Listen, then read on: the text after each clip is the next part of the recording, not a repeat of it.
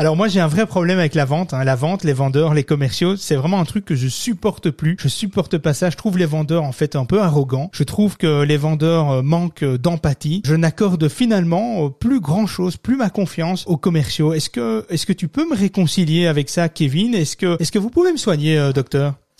Bah, disons que le, le commercial aujourd'hui est, est, souvent assimilé euh, à une catégorie de gens. Et donc, globalement, aujourd'hui, une certaine catégorie de gens vont englober une catégorie de personnes, un peu comme le racisme. Mais est-ce que c'est réellement ça la réalité? Non, je pense pas. Eh bien, je me sens déjà mieux. Merci, docteur. David Licop, le podcast SEO. Le podcast. Alors toi aussi, fais de ton podcast un désir absolu. Et maintenant, on écoute david-licop.pro.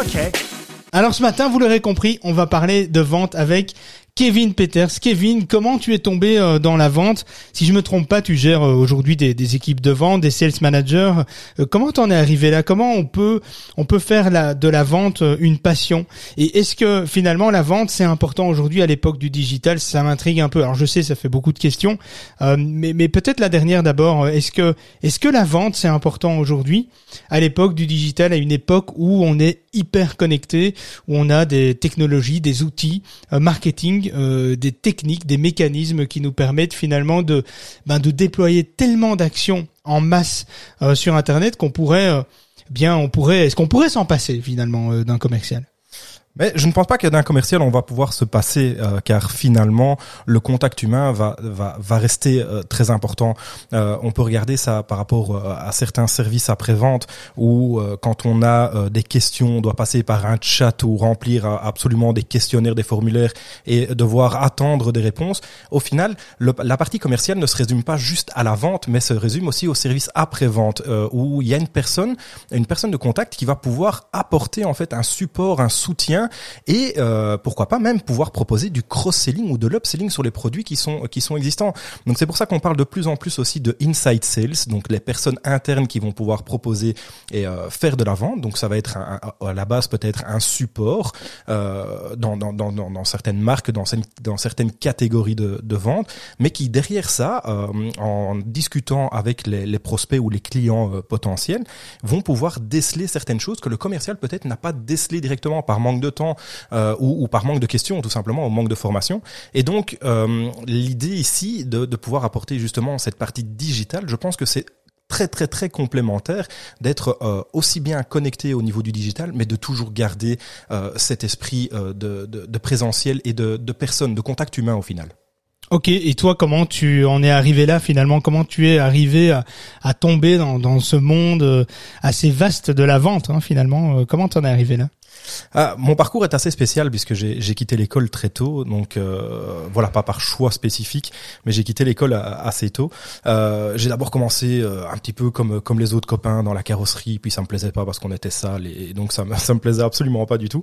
Puis de là, j'ai fait un contrat d'apprentissage, donc ou, ou un, un, contrat de formation en entreprise. Donc j'étais à moitié en entreprise, à moitié à l'école, et j'ai choisi la partie commerciale.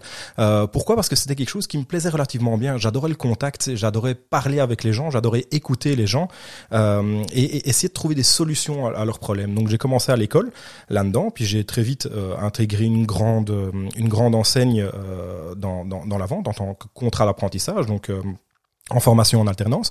Et puis euh, j'ai eu mon, mon contrat de, de, de travail, j'ai travaillé, j'ai vendu des, des abonnements, euh, des forfaits mobiles euh, auprès de cette enseigne. Et, euh, et très vite en fait, euh, cette enseigne malheureusement a fait a fait faillite à peu près un peu plus d'un an après que je sois rentré dans dans, dans cette société. Et je me suis retrouvé un, un, petit peu là en me disant mais merde, qu'est-ce que je vais faire au final? Parce que la seule chose que je sais faire ou que je savais faire, c'était vendre. je pouvais parler avec les gens les écouter, les conseiller sur les produits qu'ils avaient besoin, mais finalement, qu'est-ce que je pouvais faire d'autre? Et, c'est là que je me suis posé beaucoup de questions. J'ai été indépendant et puis euh, puis en tant qu'indépendant ça n'a pas fonctionné. J'ai travaillé dans le déménagement euh, pendant pendant quelques temps et puis euh, j'ai été recruté par une par une très grande enseigne en Belgique euh, de télécom euh, qui m'a proposé de travailler en B2B. Je devais avoir euh, à peu près 22 ans je pense. où ils m'ont formé à cheval sur le terrain donc on m'a envoyé un petit peu au charbon et, et voilà je devais me débrouiller. Et, et de là j'ai travaillé à peu près dix ans pour cette société-là. et j'étais plus en phase euh, avec la façon de penser. Donc il y a, y a la partie où j'étais commercial et puis j'ai été team leader. Donc j'ai géré une équipe de commerciaux avec euh, avec 10 personnes et j'étais plus en phase du tout euh, avec l'entreprise ou avec les idées de l'entreprise et j'ai décidé de créer ma société à ce moment-là dans le domaine de l'énergie justement David. L'énergie, un, bien beau projet, hein, euh, l'environnement, l'énergie, l'énergie verte, etc. C'était de l'énergie verte, dis-nous tout. Alors de l'énergie verte, euh, oui, il y en a, mais il n'y a pas que ça. Il faut savoir que le câble qui arrive euh, chez, chez, chez, les clients, c'est le même câble. Donc on, on, opte pour une énergie verte. oui, mais l'énergie qui arrive réellement chez le client, est-ce qu'elle est réellement verte? Non, il y a personne qui peut le dire. Disons que c'est euh, c'est un autre débat hein, euh, finalement. Donc tu es arrivé dans, dans la vente euh, par par par ce billet-là, c'est assez marrant. Est-ce qu'on peut est-ce que je peux dire que finalement la vente t'a un peu sauvé la vie ou ou ou pas ou pas vraiment? Alors oui, on, on, peut dire ça. Euh, en 2019, euh, je me suis retrouvé un petit peu au pied du mur euh, avec ma société. Donc j'ai voulu, comme tout bon entrepreneur, euh, recruter du personnel. J'ai j'ai engagé, je n'ai pas pris de salaire dans mon entreprise pendant huit mois. Donc j'ai vécu sur des économies pendant pendant plus de huit mois en fait, et, et, et j'ai privilégié l'engagement. Donc j'avais vraiment envie d'accomplir aussi bien quelque part une quête sociale, donc de pouvoir aider euh, des personnes qui étaient dans le besoin, qui, ne, qui, qui, ne travaillent pas spécialement à ce moment-là, ou des personnes qui étaient en, euh, demandeurs d'emploi ou qui voulaient changer d'entreprise. Et à côté de ça, euh, j'avais aussi euh, une certaine reconnaissance et une idéologie de l'entrepreneuriat, où pour moi un entrepreneur c'est quelqu'un qui va engager, créer de l'emploi. donc ça, ça a commencé en 2017, donc j'ai recruté. On a perdu plus de 100 000 euros la première année, sans prendre de salaire dans, dans la société. ouais, ça fait mal. Hein. À la masse salariale, ça fait ça fait très mal. Euh, surtout que malheureusement la, la, la rentabilité n'était pas là. Et donc on s'est peut-être trompé au niveau des castings, peut-être, je suis pas sûr, mais aussi le plan économique qu'on avait mis en place n'était pas bon. Donc euh, des gérants qui ne se payent pas, euh, il y a un moment donné où ça ne va pas. En 2019, donc ça ça a été pendant deux ans. En 2019, mes mes anciens associés dans, dans la société et moi on a décidé de se séparer. Euh, là, l'histoire était assez difficile parce que globalement, il restait, euh, je crois, 200. Si j'ai une capture d'écran quelque part dans mon téléphone, il restait, je crois, 214 euros sur le compte euh, de la société.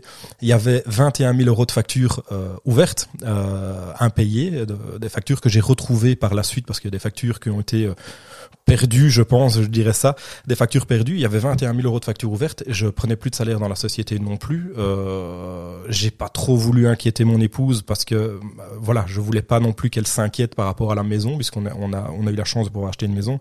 Et, et je me suis retrouvé un petit peu euh, dos au mur en me disant mais qu'est-ce que je vais faire maintenant? J'ai pris le, j'ai, j'ai pris le, le, choix de, de, de continuer à garder l'entreprise et donc de pas la mettre en faillite parce que la faillite aurait pu coûter très cher avec les factures impayées. Ça faisait pas trois ans qu'on était encore euh, euh, dans la société, le capital n'était pas libéré, donc on était euh, personnellement impliqué dans la société, donc on aurait dû tout rembourser. sous combien de temps, sous quel délai, je ne sais pas, et c'est-à-dire aussi de accepter l'échec. Et ça, ça a été très difficile pour moi, et donc j'ai décidé de continuer à garder cette société de, et de la remonter. je devais donc, il y avait 21 000 euros de factures impayées, je devais 18 000 ou 19 000 euros dans la société pour laquelle je travaille. Euh, la société était évidemment euh, en perte. On était à une trentaine de milliers d'euros de pertes. Et euh, j'ai remonté ça en six mois. Euh, en six mois, j'ai récupéré mes salaires impayés, j'ai récupéré euh, toutes les pertes, j'ai payé toutes les factures, j'ai pris des arrangements avec euh, plusieurs sociétés. Et en, en, fait, au final, la partie commerciale m'a sauvé la vie. Oui et non, parce que je pense que quelque part, ça a sauvé ma vie de couple, ça c'est certain, parce que une faillite où on aurait dû revendre la maison et, et, et, tolérer un échec, se retrouver, je veux dire, à la rue, ça aurait été très compliqué à, à vivre. et, je m'en serais voulu moi-même, personnellement, d'avoir raté ça. Et et quelque part je n'aurais pas pu mettre à l'abri euh, ma famille alors que c'était la première chose que j'avais promis c'était que si je me mettais indépendant et que je créais ma société c'est que ma famille serait à l'abri. Et j'avais tenu aucune de mes deux promesses. Ça a été très compliqué. Et donc pendant euh, six mois huit mois je pense j'ai travaillé mais vraiment très très très très dur. 14 15 16 heures par jour que ce soit derrière mon PC que ce soit par téléphone que ce soit en rendez-vous euh, chez les clients de façon à remonter en, en fait toutes ces pertes. Et en un peu moins de six mois j'ai fait quasiment 90 000 euros de chiffre d'affaires, ce qui m'a permis de remonter la dette de la société, de payer toutes les factures, de payer les arriérés d'ONSS euh, et TVA euh, qu'on avait, et de rembourser la société pour laquelle je travaille. Parce que ça, c'est vraiment important, c'est d'être clean par rapport à, tout ce qu'on a. Aujourd'hui, eh ben, la société se porte très bien. Euh, elle, elle, est, elle, est, viable. Alors j'ai plus d'employés euh, à titre personnel dans la société, mais j'en gère toujours pour la société pour laquelle je travaille. On est une équipe de 12 personnes, ce qui est, euh, ce qui est pas mal du tout. Et, euh, tous, des, tous, tous des vendeurs. Hein. Tous des commerciaux, tout tous à fait. des commerciaux. Tous des commerciaux. Donc on a des commerciaux sous statut indépendant, des commerciaux sous statut employé, et euh, et je gère ça au quotidien. Et ça me plaît énormément. Ça me plaît énormément. Bah, c'est un parcours euh, atypique, hein, euh, c'est clair. Je crois que bah, pour ceux qui nous écoutent, je crois qu'il y en a beaucoup que on est un peu tous passés par là, hein, donc euh, moi aussi, donc euh, donc je connais euh, effectivement ces difficultés et puis ce lien en fait entre entre l'entreprise et puis les promesses qu'on qu'on se qu'on se fixe, les objectifs qu'on se fixe, les promesses qu'on donne à nos entourages proches, c'est quelque chose que qu'on connaît un petit peu tous. J'en reviens justement à ces équipes que tu gères aujourd'hui. Euh, tu parlais, il y a un truc qui, qui m'a intrigué, tu parlais de, de, de commerciaux, euh, tu parlais de commerciaux indépendants. Euh, alors, je réagis là-dessus parce que les, les, commerciaux indépendants, moi, je, alors moi, je t'avoue que j'ai galéré, hein, j'ai cherché. Hein, il, y a, eu un moment de ma vie où je me suis dit, euh, c'est ça, le, c'est ça le truc, il faut le commercial, mais indépendant, tu vois, genre euh, ça coûtera moins cher.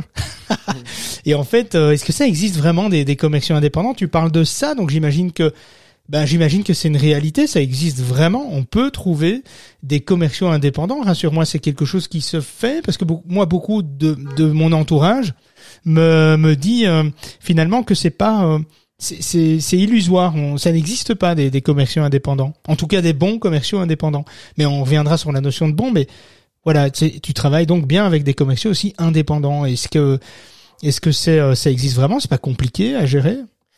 Alors, euh, des commerciaux indépendants, c'est très très compliqué à gérer. Euh, pourquoi? Parce que légitimement, en fait, tu n'as absolument aucune euh, aucune aucune autorité sur eux. Euh, ils ont envie de travailler, ils travaillent. Ils n'ont pas envie de travailler, ils ne travaillent pas.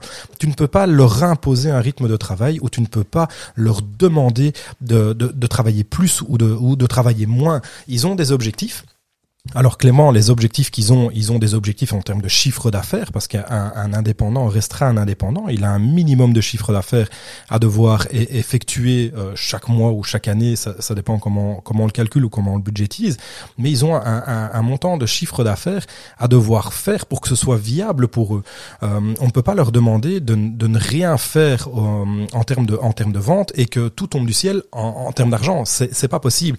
Il y a toujours un ratio travail-argent la différence avec un indépendant, c'est que euh, la, la, mentalité de, de, la personne qui va pouvoir travailler en tant que, que, que freelance ou, ou, en tant que, que, consultant indépendant pour, pour qui va représenter ton ta, ta marque, va euh, va pouvoir travailler de manière différente ou en tout cas mettre des moyens différents qu'un employé euh, qu'un employé ne pourra peut-être pas faire parce qu'il a il a cette cette certaine euh, obligation euh, de, de, salariale je veux dire euh, qui, qui va devoir respecter il va pas pouvoir prendre des, des initiatives et faire des investissements dans dans de la publication sur des réseaux de manière automatique ou des choses comme ça Ouais, ouais, c'est clair. Et comment justement on fait pour trouver euh, la perle rare, euh, le commercial qui, je sais que c'est une question un peu, un peu bateau, mais là, tu sais, le, le, commercial qui changera la face de son entreprise, tu sais, le, le commercial euh, qu'on attend tous. Hein, D'ailleurs, déjà juste en te, en te posant la question, je me rends compte que on met déjà une pression dingue en tant qu'entreprise sur la tête du commercial. Mais est-ce que ça existe? Est-ce que,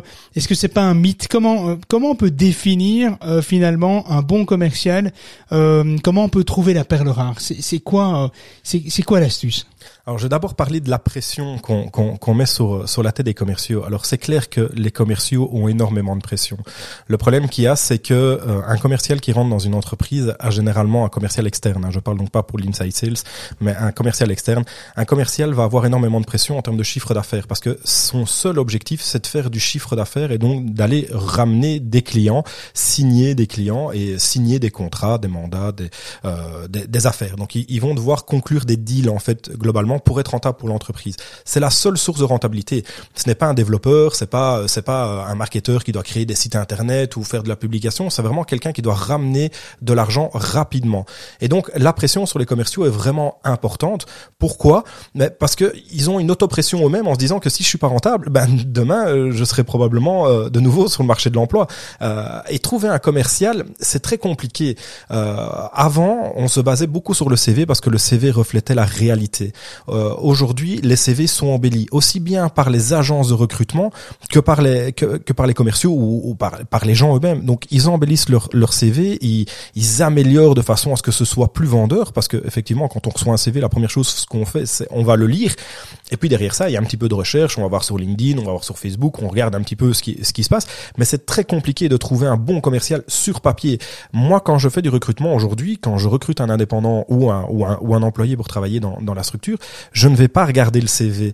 Euh, ou si, je vais le lire, mais je vais le lire en diagonale parce que ce sont pas des choses qui vont être élémentaires et on ne sait, on, ne sait même pas le vérifier. 9 chances sur 10, ils ont travaillé pour des sociétés qui sont, qui sont faillites aujourd'hui, qui n'existent plus, donc la personne n'est plus contactable, donc il n'y a pas de possibilité de, de, de vérification. Et pour les commerciaux, 9 chances sur 10 dans tous les CV qu'on reçoit, les commerciaux, ils, ils atteignaient toujours tous leur objectif. Le problème qu'il y a, c'est qu'ils ne restaient jamais dans leur société et il y a un turnover au niveau des commerciaux qui est énorme. On dit que la moyenne aujourd'hui d'un commercial dans une société, c'est plus ou moins 5 ans. Après les 5 ans, généralement, le commercial change d'orientation ou change de société. Et pour quelle raison, euh, d'après toi? Je pense que euh, c'est la routine. En, en fait, il y a une routine qui s'installe euh, et il y a un moment donné où le commercial, euh, généralement souvent euh, acheteur compulsif euh, avec des besoins financiers qui sont relativement importants parce qu'ils travaillent beaucoup à la commission. Donc, ce sont des gens qui ont souvent des salaires de cadre. Il faut savoir qu'on on a des commerciaux qui tournent à 3000, 3500 euros de salaire net mensuel. Aujourd'hui, un directeur de banque ou un directeur d'argent n'a pas ça. Euh, ils ont des voitures luxueuses.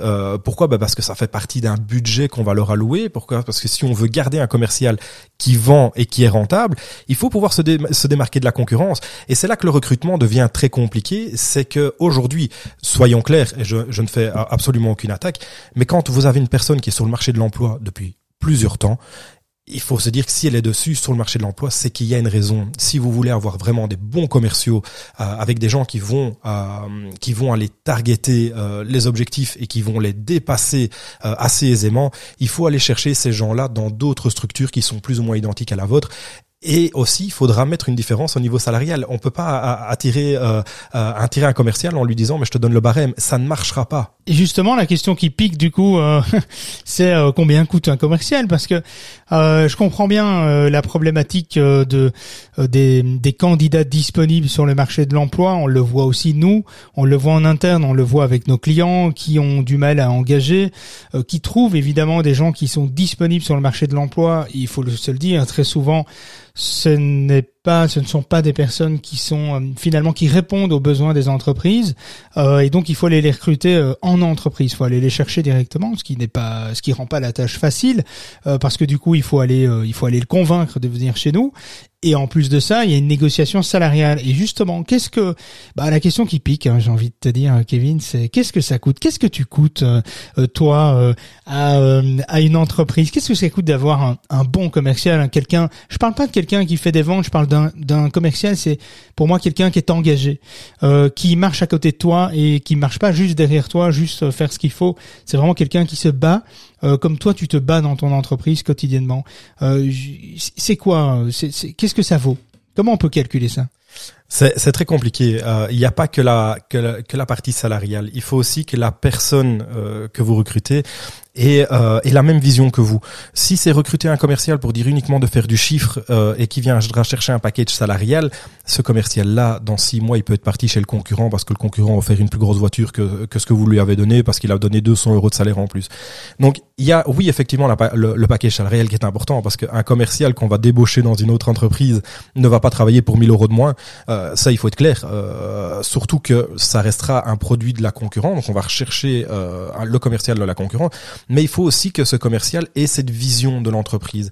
Il y a des entreprises aujourd'hui qui ont une vision court terme, moyen terme ou long terme qui peuvent euh, être excitantes pour le pour le commercial en disant ouais mais moi je me vois bien dans 10 ans faire ça. OK. Donc il y a déjà quelque chose qui va être impactant auprès de auprès de ce commercial et il, va se dire Ok, moi je me vois dans 10 ans. Donc il a une vision court terme et long terme. Il faut demander aussi aux commerciaux où est-ce qu'ils se voient dans 10 ans, quelles sont leurs attentes, est-ce qu'ils ont des perspectives d'évolution ou est-ce qu'ils veulent rester vendeurs, est-ce qu'ils ont envie de manager à un moment donné, est-ce qu'ils veulent évoluer dans la société, est-ce qu'ils veulent avoir un poste à responsabilité à un moment donné? Il y a des gens qui vont vous dire oui, il y en a qui vont vous dire non. Mais il faut être honnête aussi avec les personnes que vous recrutez. S'il n'y a pas de possibilité d'évolution et que la personne que vous recrutez a un excellent profil mais s'attend à, à évoluer, il faut être honnête avec cette personne-là et aussi lui dire qu'elle n'évoluera pas au sein de la société. Aujourd'hui, il n'y a pas de poste euh, évolutif dans l'entreprise. Alors, on ne sait pas dans cinq ans ce qui va se passer. C'est possible que dans cinq ans, il y aura un poste évolutif. Mais aujourd'hui, il faut être clair avec le candidat. Donc, le paquet salarial est important. C'est clair que si vous donnez beaucoup moins que la société concurrente, à moins qu'il soit maltraité, euh, mais bon, voilà, euh, on, est quand même, on est quand même loin de l'esclavage, même si euh, dans certaines sociétés, on, peut dire que c'est encore le cas avec la pression du chiffre. Mais aujourd'hui, il y a le paquet salarial, oui, mais il y a la vision aussi court terme, moyen terme et long terme. C'est où est-ce qu'on va se retrouver dans euh, dans cinq ans. J'ai vu aussi que tu avais préparé une initiation à la vente euh, sur le site euh, de formation Udemy euh, récemment. Pourquoi pourquoi cette démarche? Euh, bah, D'abord, je m'intéresse beaucoup, euh, je, mange beaucoup de contenu sur, le, sur les réseaux. Euh, J'adore regarder les vidéos d'informations. Je, me nourris énormément bah, à travers YouTube principalement et, Udemy. Et il y a une étude qui a été faite qui montre que deux commerciaux sur trois ne sont pas formés aux fondamentaux de la vente. Je trouve que c'est quand même relativement impressionnant que 66% des commerciaux aujourd'hui qui existent dans tout domaine ne sont pas formés aux fondamentaux de la vente. Et, ça, je trouve assez perturbant. Et, je me suis dit, ben, j'ai envie un petit peu d'enseigner ce que moi je n'ai pas reçu et que j'ai dû apprendre, euh, apprendre tout seul. Euh, et j'avais envie de partager un petit peu ces connaissances. Et le format vidéo était un format qui, qui, m'intéressait fortement. Et donc je me suis dit, ben, pourquoi pas, euh, pourquoi pas essayer faire un petit format vidéo, ça peut être sympa. Et, euh, et, quoi ton expérience par rapport à ça? T'as mis ça, t'as mis ça en ligne quand? Euh, Aujourd'hui, on est le, on est le jeudi 10 euh, février. Euh, c'est une formation que t'as, t'as, t'as tourné ça quand Tu l'as mis en ligne quand Et t'as eu des retours euh, Comment ça se passe? Alors j'ai tourné euh, la formation, ça a été très compliqué. Euh, alors autant euh, j'adore parler, j'adore discuter avec les gens, je suis je suis très commercial, d'où mon métier quand même. Euh, je, je parle tout le temps avec tout le monde, j'ai pas de souci à, ça, à parler de mon business euh, partout autour de moi. Le le, le problème qu'il y a, c'est que quand on parle à une caméra, on parle à soi-même en fait, et, et ça c'est très compliqué. Donc ça a été un exercice qui a été très compliqué. Je pensais pas que ce serait aussi difficile. et donc j'ai tourné la vidéo en deux jours à peu près. Il y a il y a une heure et demie d'initiation. Donc c'est vraiment une initiation à la vente. C'est pas une formation complète, c'est vraiment une initiation à la vente où on repart sur les fondamentaux. Euh, mais euh, ça m'a mis euh, deux jours de tournage à peu près en vidéo, un jour de montage. Il faut savoir que c'est une première expérience pour moi le montage vidéo. C'est c'est franchement très compliqué. Quand je voyais tous ces gens sur YouTube, moi je me t'ai dit c'est hyper c'est hyper hyper facile en fait. Hein. C'est démoralisant hein, parce qu'on se rend compte qu'en fait entre la entre ce qu'on pense et ce qu'on voit sur YouTube et la réalité, il y a un, il y a une euh, il y a, il y a un véritable écart hein, finalement. Elle dure combien de temps euh, ta ton initiation?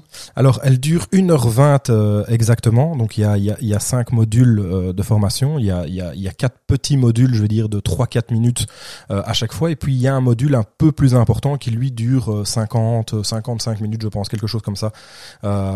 Et, et, et, ça a été vraiment un, un défi pour moi de, de de, de parler à la caméra parce qu'en fait on ne parle pas à quelqu'un, on parle à soi-même et on est seul et, et j'avoue que franchement on a parfois un peu l'impression d'être ridicule à parler tout seul. Oui, c'est quelque chose que, que je connais bien.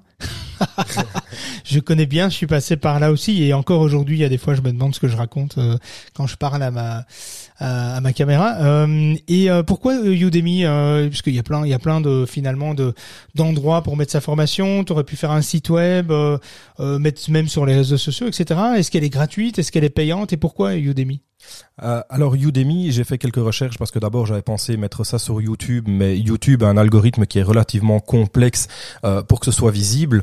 Euh, et donc je me suis dit bah, pourquoi pas Udemy En fait, Udemy est une plateforme où on peut mettre nos vidéos de formation, d'initiation à titre gratuit, où on peut on peut les vendre également aussi. Alors pour la mienne, elle est gratuite.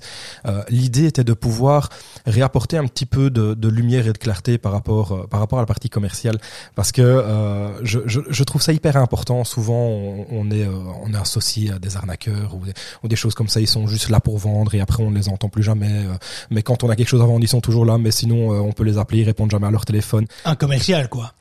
Un commercial, euh, parfaitement, c'est ça, David, t'as bien résumé.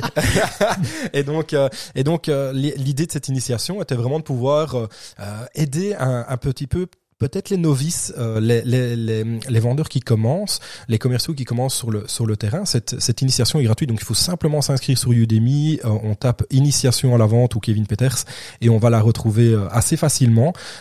Et donc cette initiation a, a vraiment pour but de mettre des bases. Alors, on parle pas d'une formation complète, on parle vraiment d'une initiation. Donc, on, on va pas rentrer euh, dans, dans tous les détails parce que sinon, on, on a pour une semaine de formation. Le but c'était pas de faire une semaine de formation, mais c'était de faire quelque chose qui était facilement écoutable parce qu'avec l'application Udemy, on peut l'écouter dans sa voiture, on peut l'écouter un peu partout. Donc, j'ai présenté ça euh, sous forme de PowerPoint avec une avec une petite vidéo de moi. Donc, on voit on voit ma tête en bas à droite euh, sur le PowerPoint parce que je trouve ça un peu moins impersonnel que le que le PowerPoint lui-même. Mais maintenant j'aimerais faire d'autres d'autres formations et là vraiment rentrer dans le cadre de formation et, et, et travailler plus sur des sujets spécifiques. Et, et mais là par contre j'ai pas vraiment d'idée sur le sur le sur le format euh, qu'on devrait utiliser. Est-ce que je devrais faire un format vidéo ou un format PowerPoint unique? C'est c'est vraiment la bonne question. Les premiers retours que j'ai eus sont assez positifs euh, bizarrement sont assez positifs. Alors moi personnellement je suis un éternel insatisfait. Euh, c'est ce qui fait que je continue et que je m'auto-forme tout le temps. Mais euh, mais, mais les premiers retours sont assez positifs. Donc euh, il y a pour le moment une note de 4,83 sur 5. Donc euh, donc c'est pas mal du tout en fait. Ce qui est pas mal pour euh, finalement une, une toute première expérience de la de la face cam, de la prise de parole. bon, prise de parole, t'as l'habitude évidemment parce que tu tu tu tu finalement tu formes aussi des, des sales managers, tu les éduques euh, régulièrement toutes les semaines d'ailleurs. Donc euh, voilà, quelque- tu, tu as un, tu as un discours qui est quand même assez rodé par rapport à ça. C'est juste que tu déplaces ton discours derrière une caméra. euh, c'est un peu ça. Hein, la, la difficulté, c'est de finalement au lieu d'avoir des intervenants en face de toi, euh, ben ils sont pas en face de toi. Tu es, tout seul face à ta caméra et c'est l'éternel problème hein, lorsqu'on démarre, lorsqu'on se lance dans la formation et on, on est face à ça et on a toujours l'air un petit peu un petit peu débile. Il faut le dire euh, quand on se retrouve. Derrière euh, quand on se trouve derrière la caméra. Mais euh, donc c'est un premier exercice, c'est une première ébauche en fait euh, finalement, c'est ça. hein. Oui, tout à fait. J'ai vraiment envie, j'ai envie de- d'ac- d'accorder du, du temps à ça. Euh, alors, c'est vrai que je travaille beaucoup et, et que donc, euh, du fait que je travaille beaucoup, j'ai pas toujours énormément de temps, mais j'ai vraiment envie d'apporter un, un petit peu ces, ces, ces bases de formation. Euh, on retrouve souvent sur Internet où on va être millionnaire en une semaine euh, et des, des choses comme ça, et je trouve ça tellement faux euh, et, et- et tellement dommage que ici, j'aimerais bien apporter quelque chose de concret, euh, mais quelque chose de terrain aussi, euh, parce que beaucoup de formateurs ne sont pas sur le terrain ou ne sont plus sur le terrain. Donc ils ont un très très bon discours, euh, ils sont euh, de très très bons orateurs, mais ils, ont perdu un petit peu cette efficacité de terrain et, euh, et la réalité du terrain. Moi, je suis toujours sur le terrain, je suis aussi bien sur le terrain qu'en coaching avec euh, avec avec avec mon équipe, et, et, et ça c'est, je pense, un gros avantage de pouvoir garder cette réalité du marché et cette réalité du terrain qu'aujourd'hui beaucoup de formateurs ont perdu. Bah, c'est tout en ton honneur, hein, donc euh, je te le souhaite.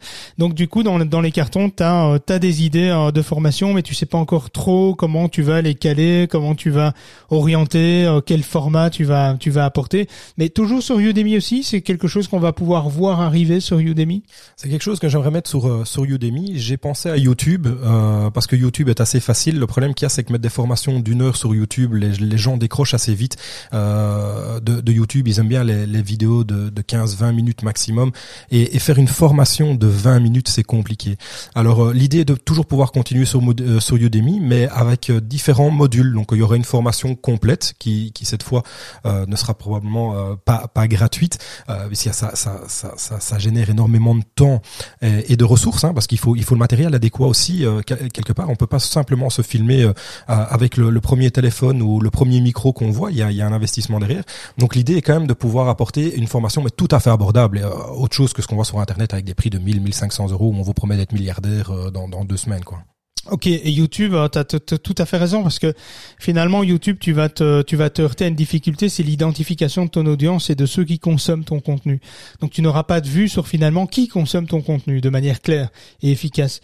Tandis que sur Udemy ou en passant par des plateformes similaires, tu vas avoir la possibilité effectivement de rentrer en contact, de savoir que Monsieur X ou Madame Y a suivi ta formation, un email, tu vas pouvoir les contacter directement, demander à avoir un avis, euh, d'avoir le retour sur ta formation, etc chose que tu vas pas pouvoir faire avec euh, YouTube. Donc euh, je, pense que c'est un bon plan de d'écarter YouTube par rapport à ça.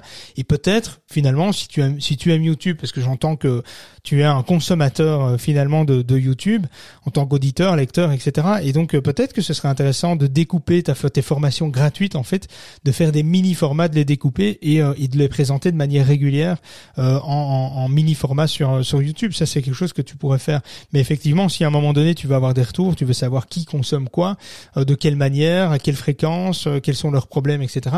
YouTube ne, ne, te va ne va pas te donner euh, cette information-là. En tout cas, merci Kevin, c'était super intéressant. Alors si tu n'avais qu'un seul conseil à donner pour recruter un commercial dans son entreprise, ça serait quoi? Un seul conseil si j'avais qu'un seul conseil, c'est pas évident parce que je voudrais pas induire les, les, personnes en erreur, mais c'est pas évident. Mais si j'avais qu'un seul conseil, euh, je dirais le feeling, le feeling. Euh, essayez de comprendre si la personne a la même vision que vous euh, dans le développement de l'entreprise et dans et dans la vision de l'entreprise. Et, et ça, ça se joue uniquement au feeling. C'est pas noté sur papier. Merci euh, Kevin d'avoir joué le jeu euh, aujourd'hui. Euh, je te dis à très vite, je l'espère, car je pense que vraiment le sujet de la vente, du commercial, c'est un sujet bah, finalement tout aussi passionnant que le, le SEO. Hein. donc Kevin, merci d'avoir joué le jeu aujourd'hui avec moi. Porte-toi bien et j'ai envie de dire bonne merde pour la suite de ton aventure. Voilà, ce podcast touche à sa fin. C'était très sympa. C'est un premier format pour moi, une première expérience d'interview. Je trouvais ça intéressant de faire ça avec un consultant ou avec quiconque d'ailleurs. Hein. Je, trouve ça très enrichissant toujours de décortiquer, de voir un peu les personnalités de chacun qui, euh, nous entoure. Euh, donc voilà, moi j'ai vraiment apprécié. Alors merci encore à, Kevin pour euh, d'avoir joué le jeu hein, finalement. Dites-moi un petit peu en commentaire ce que vous avez pensé, si vous avez apprécié vous aussi ce format-là. C'est un format qui risque de revenir peut-être une fois par semaine, une fois tous les 10-15 jours, ça dépend un petit peu euh, de l'emploi du temps de chacun, c'est pas toujours évident, on est tous entrepreneurs, donc euh, il faut il faut trouver du temps. Donc dites-moi en commentaire ce que vous avez pensé. Euh, si vous écoutez ce podcast via un hébergement de podcast comme Apple Podcast, Google Podcast, SoundCloud ou même sur le site podcastesio.café, dites-moi un petit peu en commentaire, envoyez-moi un petit message, dites-moi un petit peu ce que vous en pensez. 5 étoiles, ce serait vraiment trop cool. Donc je compte sur vous pour ça parce que ça nous permet de d'obtenir un peu de motivation, un petit peu de force. Et ça, c'est un peu grâce à vous, hein, si vous nous faites des retours. Et, bien voilà. Et si vous avez des idées aussi de sujets, si vous avez, si vous voulez qu'on traite, euh, qu'on invite des personnalités euh, atypiques sur tel ou tel sujet du digital, de la vente, du SEO, euh, de l'inbound ou sur autre chose, eh bien faites-moi un petit message. C'est avec plaisir que je ferai ça. Vous pouvez retrouver évidemment Kevin Peter sur LinkedIn.